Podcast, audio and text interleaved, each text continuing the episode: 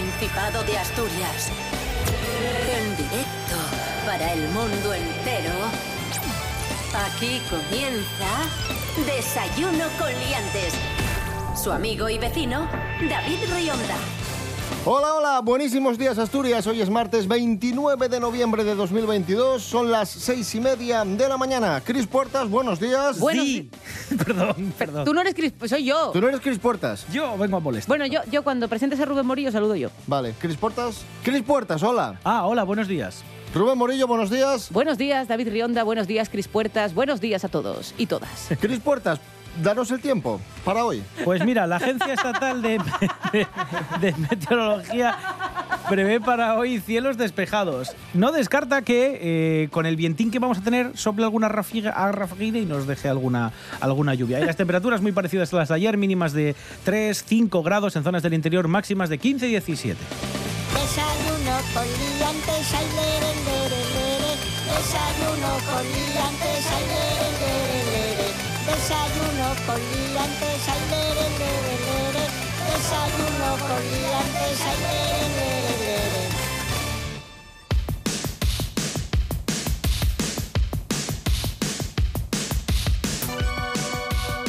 Comenzamos. Ayer mismo hablábamos de, de esos TikTokers o de esos influencers, de una influencer que no quería trabajar, ¿no? Si no me, Sí. si no me equivoco. Pues tenemos otra. Porque era muy guapa, decía. Eso, porque era muy guapa. Hoy tenemos a una, a una joven británica que se llama Hannah, que ha renunciado a cuatro puestos de trabajo el primer día y su filosofía de vida se ha hecho viral. Ella ha explicado que es la quinta vez que deja un trabajo después de trabajar solo un turno porque la vida es demasiado corta y no quiere perderla trabajando. Hace bien. hace ¿Qué os parece esta A ver, filosofía de vida? Pómela, pómela. A ver, I quit my job again after one shift. And speaking you Literally, and this is speaking like me? the fourth time I've quit my job after one shift. Because life's too short, and if you don't like the job, leave. life's too short. Sí, sí, la vida es muy corta. Sí, sí. Te puede pillar el autobús de la que sales ahora, del trabajo que acabas de dejar por no estar trabajando. Sí, sí. Bueno, tampoco sabemos las condiciones de trabajo. Sí, ¿eh? es verdad. Estamos aquí. Es verdad, es eh, verdad, sí. Cuidado, que sí y no, depende mucho. También te diré que es cierto que hay en, su- en según qué lugares, en qué latitudes, que es más fácil hacer esto que hace esta muchacha. Eso en España es más difícil, porque en España lo de dejar un trabajo para que no vuelvas a encontrar otro en varios meses, con suerte, pues es un poco complicado. Eh, en Estados Unidos, en Reino Unido, es verdad que el mercado laboral pues es más ágil y si dejas el curro un día, probablemente al día siguiente puedas encontrar otro. Aún no gustándome los ingleses. no, no, no, no entres ahí, por Dios. No ¿Eh? entres en... Eres anglófobo, Doctor Who, Shakespeare. Bueno, pero, ah, vamos, pero es que... es que No, no, no, no. No, no, no, no. Un tipo de comida que no te incita a la En gula. robar, robar se les da genial. Roba- No, no, en España no sabemos hacer No, eso. pero ellos, ¿Me ro- estás contando? pero ellos llevan robando muchos más siglos. Ah, los piratas. Ah, por ejemplo. Bueno, pero los piratas también Sí, tienen sí. su cosa. Su, su Que mer-. Son un claro. país muy moderno, ¿eh? Son- y me gusta mucho la policía, que va con un palo. Que no tienen Espera, pistolas espera. porque no tienen capacidad como para disparar. ¿Qué Espera, voy a levantarme, voy a levantarme y voy a acercarme a Rubén Morillo. ¿Por Vale, voy narrando, amigos, lo que está ocurriendo. ¿Pero qué pasa? David Rionda se acerca a Rubén Morillo. Eh, Va- vamos a dejar cre- esto. creo que es algún tipo de No, amenaza. Vamos a dejar esto. Bueno, Está intentando razonar con él. Estamos viendo que se lo ha Vamos a llevado. dejar esto porque te conozco. Sí, sí. Y el tema, mm, Rubén odia a los británicos, puede llevarnos media hora. Bueno, en fin, podemos seguir. Sí, mejor, mejor. A ver, es una isla. Pues por eso lo Es decir, tiene que haber endogamia. Cosas que no interesan. esa heroína anónima que ha dejado un trabajo cada día de la semana, cada día laborable, eh, no solo va a tener un pedestal en mi corazón, que ya lo tiene, sino seguramente en su pueblo, porque hay que echarle valor para decir, este trabajo es horrible, me voy, eh, dame el finiquito. Y, y otra cosa, no, no hay muchas contemplaciones. También te digo que por estadística es fácil que el trabajo que tienes tenga unas condiciones bastante lamentables. Lo que me sorprende es que esta señora encontrara un trabajo cada día laborable. Es decir, de lunes a viernes, bueno, no sé si fue de lunes a viernes, pero en mi cabeza es así, eh, encontró un curro y lo pudo dejar. ¿Dónde vive esta señora? Eh, ¿Acaso en un pueblo vacío, lleno de empresas ávidas de trabajadores y trabajadoras? Es un misterio. Cosas que no interesan.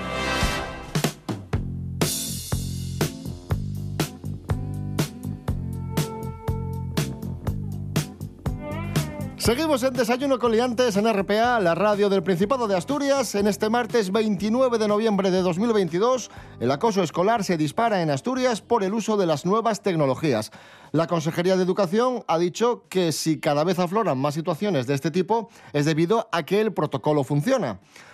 Aunque cualquier tipo de bullying es denunciable, el ciberacoso es uno de los más preocupantes debido a su crecimiento Claro. en los últimos años. El uso cada vez más generalizado de las nuevas tecnologías provoca que los casos no se restrinjan al ámbito educativo, sino que continúan más allá de los muros del centro escolar.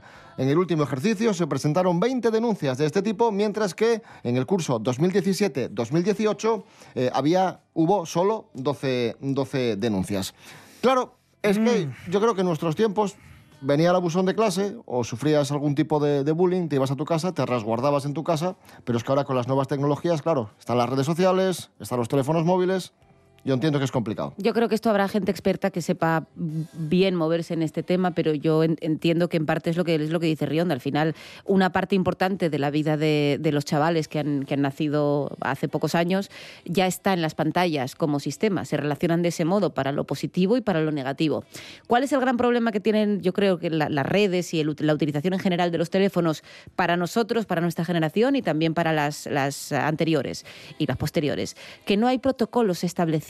Es todo, es todo muy nuevo, estamos Es aprendiendo todo muy nuevo ello, todo claro. tiene muchas consecuencias. Nosotros los de nuestra quinta yo creo que nos pillamos nuestros grandes agobios pues con el WhatsApp, con ese tipo de cosas que parece que tienes que estar disponible siempre, en cualquier contexto eh, y en cualquier momento tienes que estar disponible porque te han mandado algo y si has subido algo a redes o si has, entonces tenías el móvil y no me contestas. Y no tenemos un protocolo establecido para, pues igual que antes, no se llamaba a todas horas a casa, al fijo, porque bueno, había horas que eran por si has tenido un accidente, por así decirlo, pues no tenemos protocolos tan fijados con, con las redes. Y con los chavales ocurre mucho más porque además están descubriendo eh, la forma de socializar, eh, las primeras relaciones interpersonales, las primeras relaciones sexuales, etcétera. Entonces, todas estas cosas no hay protocolos preestablecidos y hay y, y los y los abusos eh, quedan. Technologic. Technologic. De- de- de- desayuno con liantes. Seguimos hablando de tecnología en Desayuno Coliantes. En este martes 29 de noviembre vamos a hablar de las contraseñas más utilizadas en 2022. Nos vamos a llevar más de una sorpresa. Rubén Morillo. Sí, bueno, a ver, hay un estudio que ha hecho la empresa NordPass que se encarga, bueno, pues de seguridad informática, básicamente tiene algunas aplicaciones pues para gestión de contraseñas y de firewall y este tipo de cosas. Pero es una empresa de seguridad y, los- Sí, sí. y- y va- y ha soltado las contraseñas que tiene la gente. ¿Pero qué es esto? Porque son muy Pero malas. vamos a ver. Porque son muy malas estas contraseñas. Dicen que hay algunas que tardan apenas un segundo en adivinarse. ¿Por qué? Porque en España hacemos combinaciones de números tan sencillas como 1, 2, 3, 4, 5, 6, que es la contraseña número uno, la más utilizada en España. Y la número 2 es 1, 2, 3, 4, 5, 6, 7, 8, 9. Bueno, eso es un poco más, Más complicado. Bueno, y que Bueno. no sabes si va a empezar por el cero o por el uno. Fastidiadísimas. Claro. Luego hay combinaciones de pues, nombres propios y luego hay cosas como gente que utiliza palabras como mierda, gilipollas o caraculo como contraseña personal de sus correos. Eso Mary Coletas en su, Sí, en su email. Por cierto, puesto 21 de las contraseñas más usadas en España, la número 21 es la palabra Cristina. ¿Qué Anda. Sí. Pero bueno. Y la palabra Cristina, un hacker lograría descifrarla en tan solo una hora. Es decir, tu contraseña de tu correo, si No. tienes puesto Cristina como contraseña. No tengo puesto Cristina. A mí no me mires. Bueno, vale. Estás justo por. ¿Cómo eh, va a tener eso puesto? Ella tiene puesto 1, 2, 3, 4, 5, 6.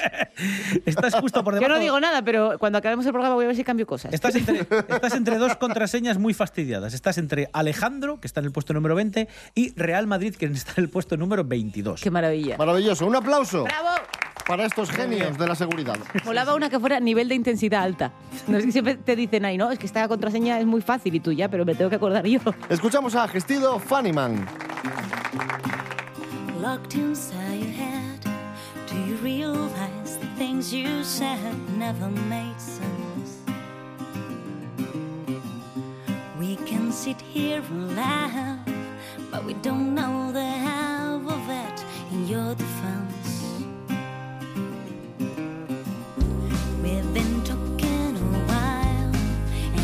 to me each time you smile, lights are coming in. But they don't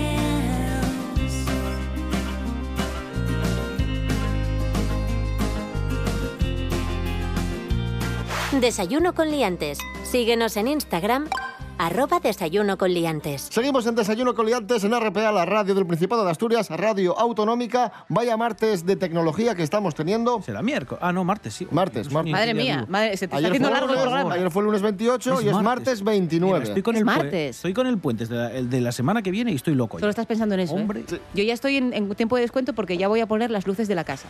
Que esto a mí me hace ilusión, que va a parecer la casa un food truck. Un apunte de tecnología muy rápido. La compañía Nueva Red Global, filial del grupo Telecom México, se va a instalar en Asturias para convertirse en un nuevo operador de servicios de conectividad orientado a empresas y particulares con una inversión inicial de 5 millones de euros y la previsión de crear cerca de 30 puestos de trabajo. Nueva Red Global iniciará la búsqueda, la búsqueda las próximas semanas de perfiles profesionales vinculados a las nuevas tecnologías de la información y al despliegue de infraestructuras de fibra óptica. La firma es filial del Grupo Telecom México, uno de los tres operadores de servicios de telecomunicaciones del país azteca, y tiene presencia en 70 ciudades, emplea a 327 personas y cuenta con un volumen de negocio de 20 millones. Todo lo que sean, bueno, nuevas oportunidades de trabajo para Asturias, bienvenido, bienvenido sea. Ole, Mary Coletas, buenos días. Hola, buenos días, Hola, señoras y señores. Hoy es el cumpleaños de Risto Mejide. Sí, Cumple, 48, ¿no? cumple 48 años y Mary Coletas, has hecho una investigación, ¿no? Sí, porque Risto Mejide, no sé si lo sabían, se hizo famoso porque fue jurado del famoso programa de talentos musicales Operación Triunfo. ¿Y en qué consiste tu investigación? Pues he buscado algunas de las opiniones que vertía Risto Mejide como jurado a los pobres candidatos a ganadores del concurso Operación Triunfo. Dentro cabecera Investigation by Mary Coletas. Vamos allá. Investigation by Mary Coletas. Investiga. Investiga. Yo, yo, yo, yo. Investigation by Mary Coletas. Se toma mi cabecera muy a la risa. No, no, no, no. no, no, para nada. Y no me está Pero me parece nada. mucho más potente que la sección en sí, también lo tengo, lo tengo que decir. Bueno, Perdón.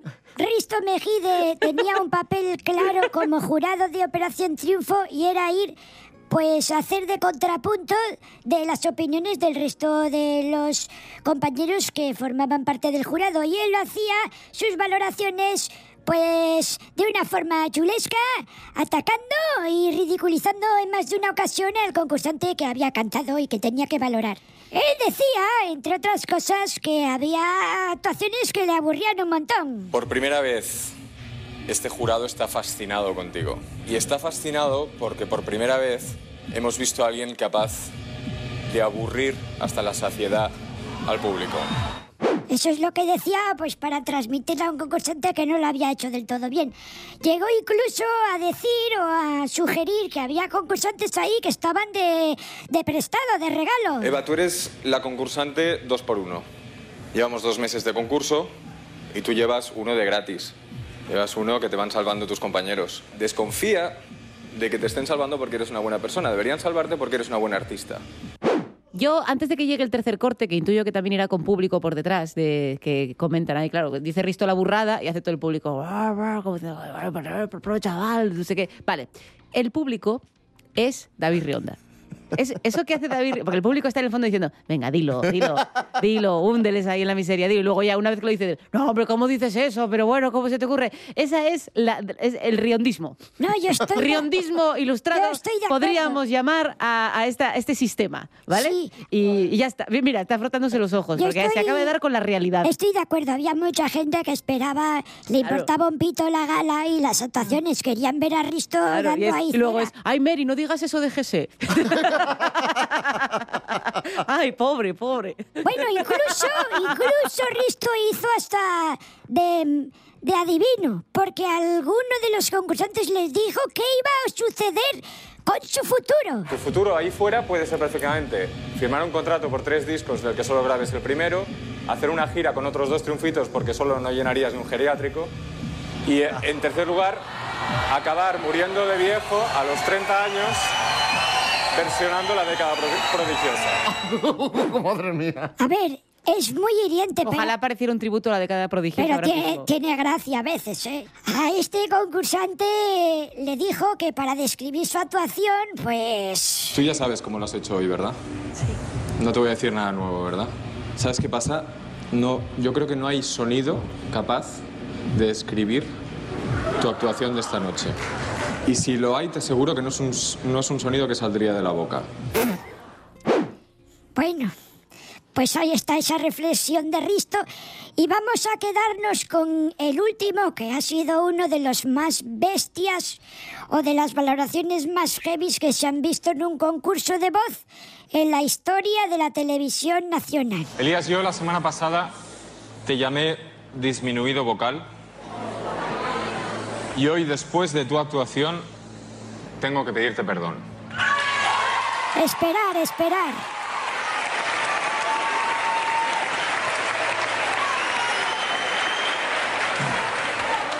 Perdón. Perdón por lo de vocal. Cri, cri, cri, cri. Mary Coletas, gracias por tu investigación. Ya está. Sí, Bueno, un aplauso venga. para Mary Coletas. Adiós. Investigation by Mary Coletas. Ah, que lo vais a poner dos veces. Investiga. Investiga. Ay, ay, ay, ay. Investigation by Mary Coletas. ¿Y con quién trabaja actualmente Risto Mejide con la asturiana Paula Echevarría? ¿Qué es noticia? ¿Por qué? ¿Por qué es noticia? Jorge Aldeitu, buenos días. Muy buenos días, liantes. Hoy nos tocan las Paula News, que hacía muchísimo que no se hablaba de ella. Está en un buen momento profesional porque actualmente está trabajando en Got Talent, que seguro que la ves ahí fabulosa con todos los modelitos que lleva tan estupendos. Y acaba de estrenar en Amazon Prime un programa que se llama True Story. Como es una mujer que siempre interesa, esta semana ha dado una entrevista para Divinity donde ha hablado un poco de su relación con la prensa. Es verdad que ella al principio se llevaba mal con ella, pero actualmente sabe capearla muy bien y, según dice ella, ella cuando ve ahora a un redactor, actúa con normalidad y siempre con la verdad por delante. La clave de todo esto lo tiene su ruptura con Bustamante, que yo creo que para ella fue algo eh, muy grande. Al final estás en el foco de atención, te persiguen mucho los paparachis, los redactores y tienes que aprender a vivir con eso. Además dice que fue una etapa muy dura porque realmente se estaban separando, llevándose muy bien y al final por las informaciones que se publicaban acaba enturbiando un poco esa relación, incluso podrían haber llegado a llevarse mal. Entonces lo que ella dice es que hay que saber diferenciar lo que realmente pasa con lo que se está informando en todos los medios de comunicación, que en aquella época eran muchísimos, salía información constante a todas horas. Pues de toda aquella situación ha sabido comportarse como se comporta ahora mismo y capear con la prensa. Un saludo amigos. Gracias, Jorge Aldeitu. Hoy se cumplen 21 años del fallecimiento de George Harrison, uno de los Beatles que nos regaló una canción en solitario que nos encanta y que ponemos habitualmente en este programa. I Got My Mind Set On You. ¡Ole! I got my mind set on you. I got my mind set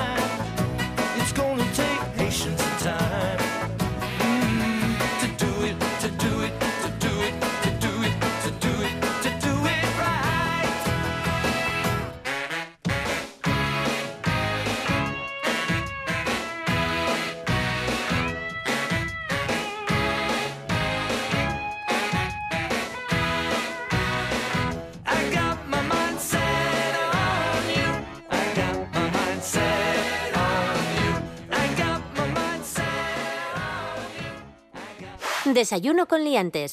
Síguenos en Instagram, arroba desayuno con liantes. Seguimos en Desayuno con Liantes en RPA, la radio autonómica de Asturias, en este martes 29 de noviembre de 2022. Rubén Morillo, volvemos en seis minutos. Es el último libro del escritor gijonés Diego Solís. Sí, es un título que remite a las pausas publicitarias que padecemos a diario cuando vemos la tele y que es, como digo, el último título del libro eh, del escritor gijonés Diego Solís. Es un poemario que es un recorrido, dice, circular a través de distintas pantallas en las que se visiona desde TPA a canales temáticos de televisión, plataformas digitales, videojuegos o las propias redes sociales. Es un mundo audiovisual del que salen unos poemas con conciencia crítica, dice, hacia el mundo que nos rodea. Vamos a escuchar a Diego Solís, al autor. El libro tiene, un tono un poco ácido eh, de, ver la, realidad, tiene una manera irónica que al través de eso, de frases que pueden parecernos guapes o que pueden sonarnos bien, pues nos lleva también a ver realidades que igual de, primera mano no, la, no les veíamos. ¿no? Y un, libro que creo que, que tiene un tono crítico, claramente. Podría representar a alguien que está confinado o incluso también Una vez que acaba el confinamiento, también puede ser perfectamente la vida diaria de, de cualquier persona que, eso, que pasa un poco el día viendo la tele, en las redes sociales, y que creo que refleja muy bien pues, cómo, cómo, se enfrenta al mundo muche- cómo se enfrenta al mundo muchas personas ¿no? en el su día a día. Por cierto que es un libro que además eh, de leer se puede escuchar a través de los códigos QR que aparecen en el libro acompañando los poemas. Pues del mundo de la televisión, que es protagonista de este libro, pasamos al mundo del cine. Del cine olvidado. Y lo hacemos con Miguel Ángel Muñiz. Jimmy Pepín. Jimmy Pepín. Jimmy Pepín. Jimmy Pepín.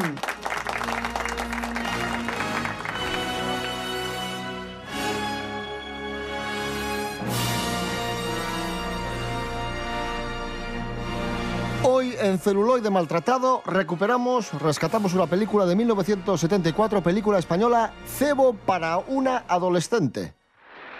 Oye, ¿dónde has estado? En Canarias, son unas islas muy bonitas, en el Océano Atlántico. ¿En Tenerife o en Las Palmas? ¿Cuánto sabe Curro? Al sur de Gran Canaria, haciendo un reportaje sobre el turismo escandinavo.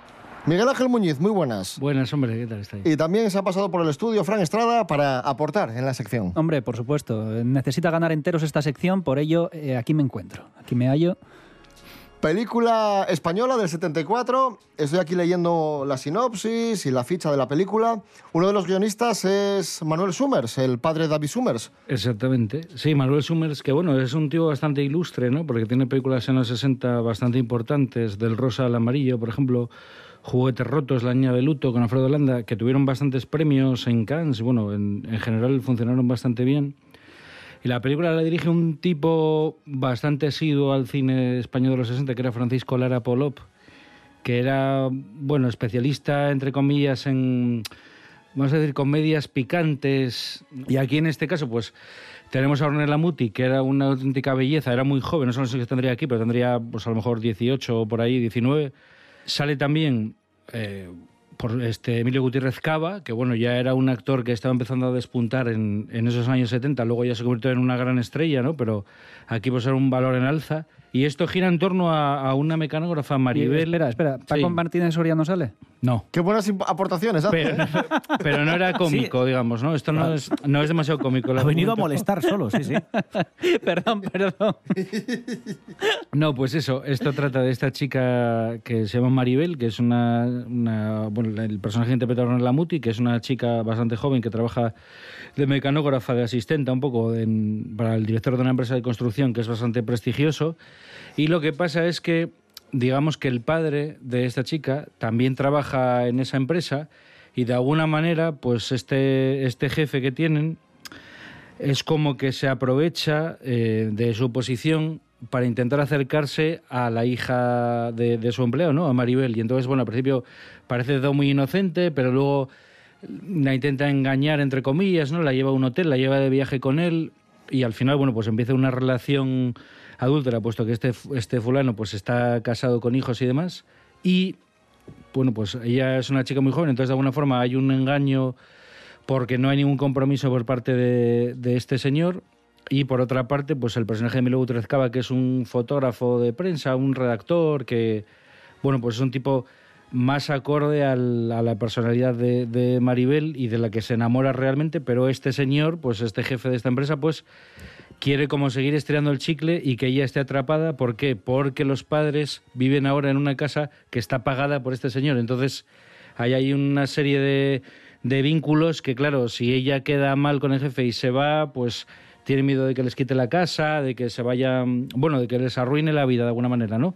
Y entonces, bueno, también es una relación bastante desagradable porque hay ciertas violencias hacia la chica que luego, bueno, en un momento dado pues se denuncian y tal. Y bueno, es un- este es un poco el, argumento que es, bueno, tiene ciertas situaciones que, que sí que se parecen a otros guiones de Summers o incluso películas dirigidas por él, que es un poco el paso de, de la adolescencia a la edad adulta y luego un poco los desengaños, ¿no? el enfrentarte con cómo es la gente en la vida real y demás. Y bueno, en ese sentido yo creo que es bastante interesante. Tiene una cierta tendencia un poco a, pensamiento progresista en cuanto a que denuncian de alguna manera esa realidad y la denuncian, la película la denuncian públicamente, ¿no?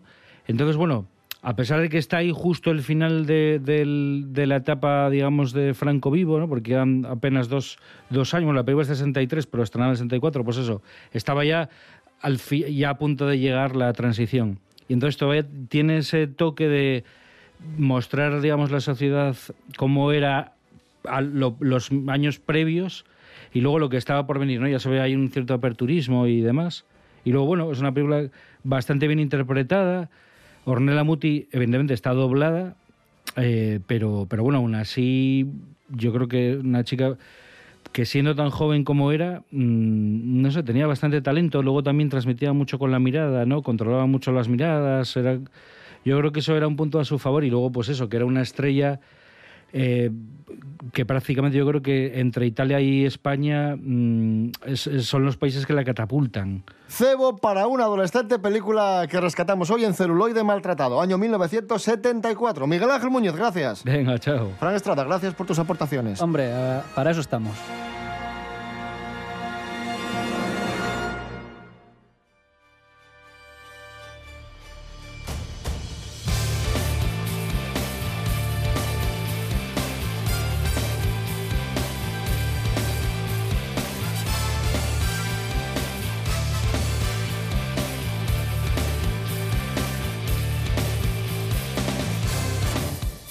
Nos vamos, amigos, amigas. Volvemos mañana a las seis y media de la mañana. Rubén Morillo. David Rionda. Hasta mañana. Hasta mañana. Cris Portas, gracias. A vosotros. Oh, yeah.